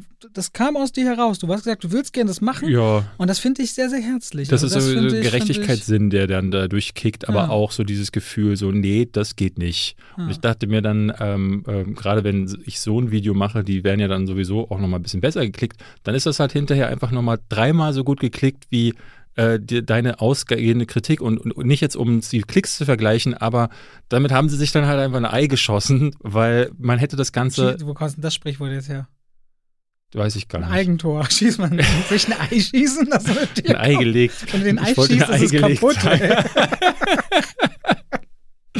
Ja, aber ich, will- ich finde es generell, weil wir das ja immer wieder haben, auch in den Kommentaren, es ist, glaube ich, immer wieder wichtig, darüber zu sprechen, was ist Kritik, was muss Kritik machen und was, was sollte, was muss es gar nicht erfüllen. Also zum Beispiel objektiv sein. Es gab gestern ganz viele Leute, die meinten, ja, ich verstehe deine Message. Kritik muss nicht objektiv sein, aber das, was du da am Ende gesagt hast, das geht ja mal gar nicht. Und dann denke ich so, Moment. Also ihr, entweder ihr lasst mir meinen Stil, ihr lasst mir, dass es eben nicht objektiv auch sein muss und ihr versteht, dass das auch mal, ne, dass ich auch zu so einem Film mal so eine Kritik mache. Oder aber nicht. Aber du kannst nicht auf der einen Seite sagen, ja, stimmt, du hast recht, äh, Kritik muss nicht objektiv sein, aber dann forderst du diese Objektivität eine Sekunde später immer wieder. Und ähm, ich glaube, das müsste bei vielen einfach mehr ankommen und deswegen werde ich nicht müde, das auch immer wieder zu sagen und doch hier. Weil letzte Woche, es gab eine Nachricht, die hatte ich meine, äh, hatte ich irgendwie, ich war in München bei meiner Familie und da erreichte mich eine Nachricht von einem Podcast-Hörer hier. Der hat mir in den letzten Wochen immer wieder geschrieben, dass er ähm, äh, mich scheiße findet wegen meiner Meinung und das findet du doof. Und jetzt hat er eine finale Nachricht geschrieben, okay, er ist raus, er hört den Podcast ab sofort nicht mehr, ich sei ein Arschloch. Das ist eigentlich die Nachricht, die ich gestern einblenden wollte in meinem Video an der Stelle, wo ich äh, Ja. sage, hier diese Nachricht. Aber ich hatte den dann schon blockiert, äh, weil ich einfach keine weiteren Nachrichten von ihm bekommen wollte ähm, und hab die dann konnte nicht mehr drauf zugreifen. Aber da dachte ich wirklich so, es ist Wahnsinn, dass solche Leute tatsächlich, ähm, ich erzähle ja immer wieder eine Geschichte, da war ich mal auf einem Konzert von, ich weiß gar nicht mehr, wer das war, ähm, Queens of the Stone Age oder so und ein Typ trifft mich im Publikum und sagt so, ah, du bist David Hein. Ähm, ich so, ja, hallo, will ihm die Hand geben? Ich so, nee, dir gebe ich nicht die Hand. Du findest diesen einen, ich weiß nicht mehr welchen Film, du findest Transformers nicht so gut. Ist wie scheiße. Geht weiter. Und da dachte ich so, wow, also das, diese Basic-Höflichkeit, die man normalerweise haben sollte, wenn Menschen sich treffen, die unter zu unterlassen, weil jemand einen Film nicht so gut findet wie du oder weil jemand Star Wars Ja. nicht so feiert, Ja. das ekelt mich an. Ich finde das eklig. Ne? Wir leben in Zeiten, wo Sachen wie in Kabul passieren oder wo, äh, ne, ich habe gestern eine Sache auf Twitter auch geteilt. Der Sprecher eines Videospiels hat gestern darum gebeten, nicht weiter mit äh, Hassbotschaften beschossen zu werden, weil der Charakter, den er in dem Videospiel spielt, es geht um das Spiel Boyfriend Dungeon, da spricht er einen, der ist ein richtiges Arschloch.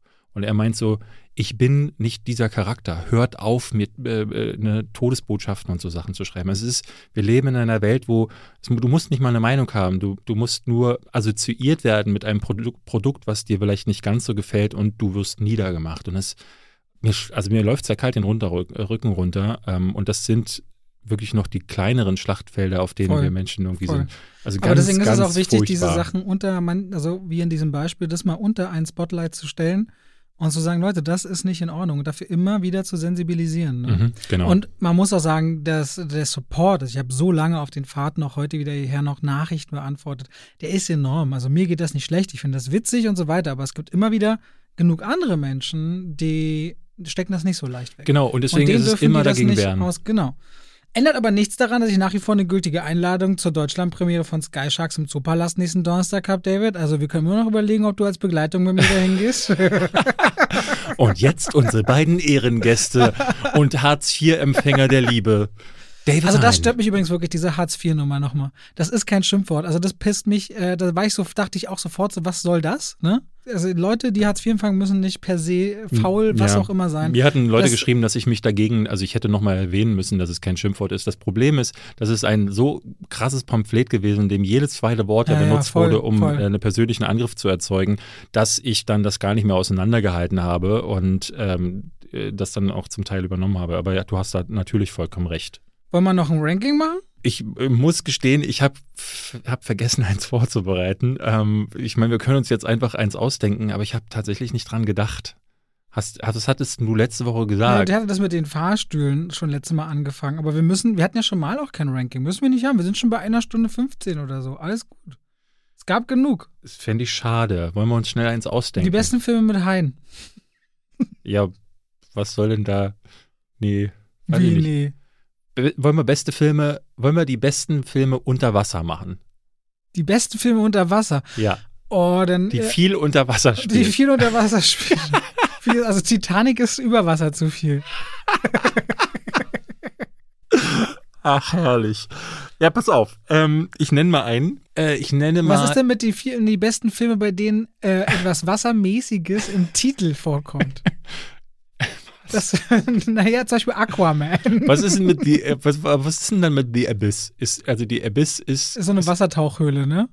das ist, ein, ist so ein äh, Abgrund, aber unter eigentlich, also Abyss ist eigentlich immer ein Abgrund oder ein Schlund, Ja. aber wird äh, meistens assoziiert mit Unterwasserschlünden.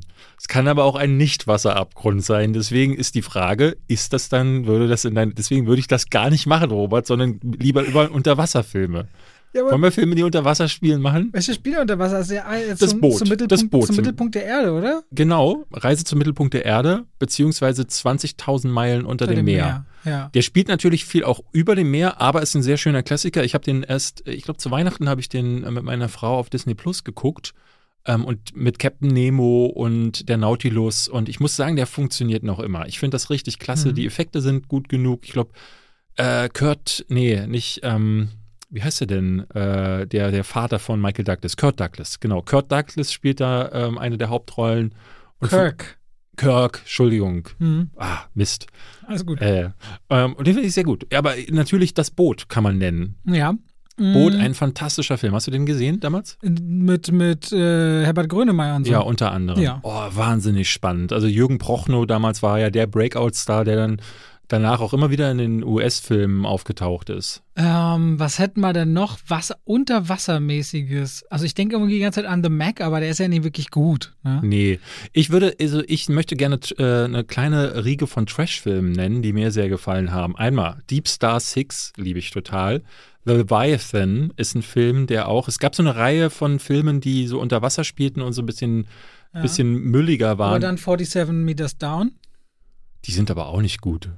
Achso, aber ein bisschen trashig, oder? Ja, aber ich rede tatsächlich, also Deep Star Six, Leviathan und ich mein, äh, mag vor allen Dingen Octalus. Äh, das Grauen aus der Tiefe oder wie das hieß. Was ist, wenn man im Wasser ist? Und, ah, und es gab noch Virus mit äh, äh, Jamie Lee Curtis. Das ist auch so eine Wasserstation. Ich weiß gar nicht, ist die über Wasser oder unter Wasser? Was ist denn hier mit dem, wo sie da äh, Open Water? Open Water. Das Open Water, Ja, man, man, ist, man ist ja bis, man, also bis zur Brust im Wasser, ist man unter Wasser zum Großteil.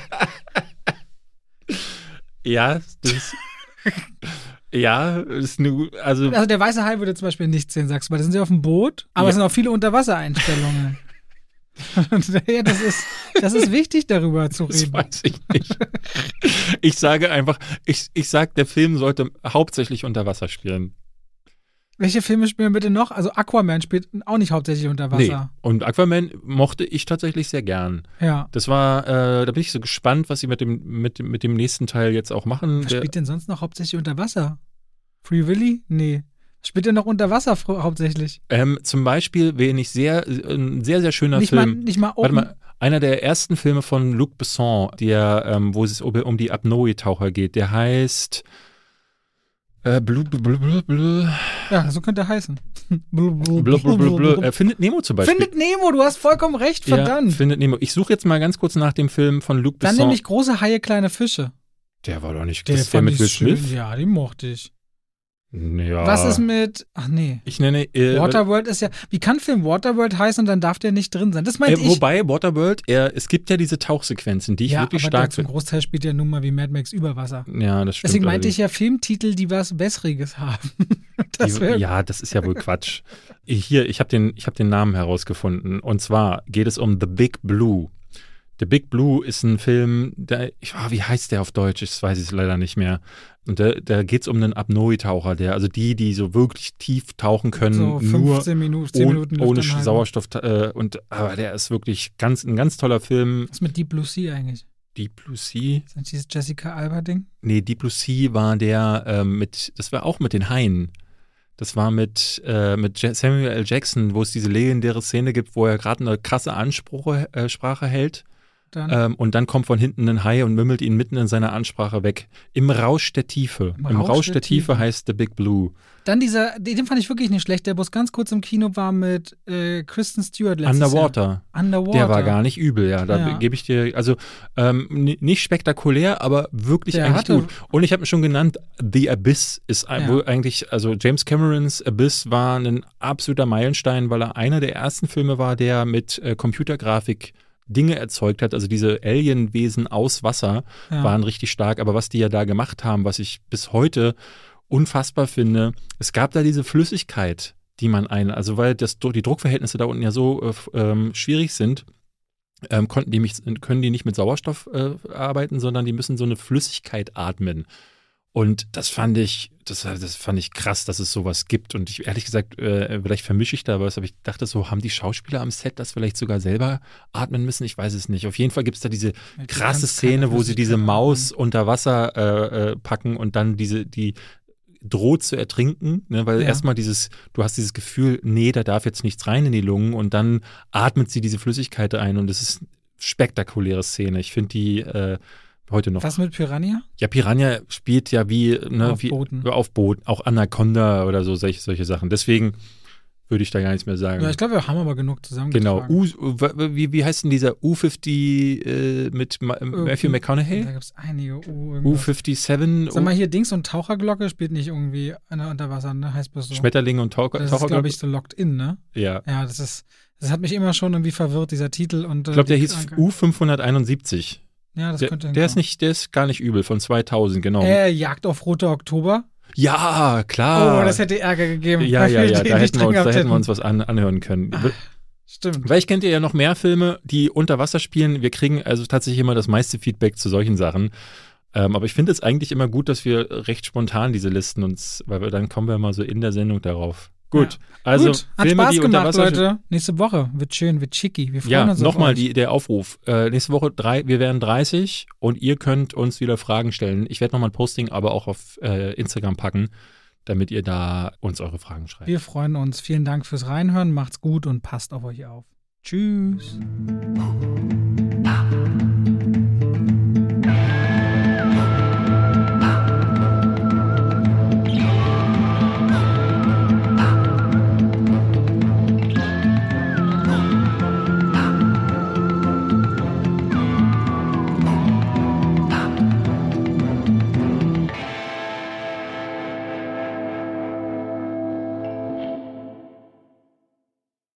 Und damit schalten wir rein in die Werbung. Ach, weißt du, was ich letztens dachte? Ich lief durchs Haus, David, und hab gesungen. Weißt du, was ich gesungen habe?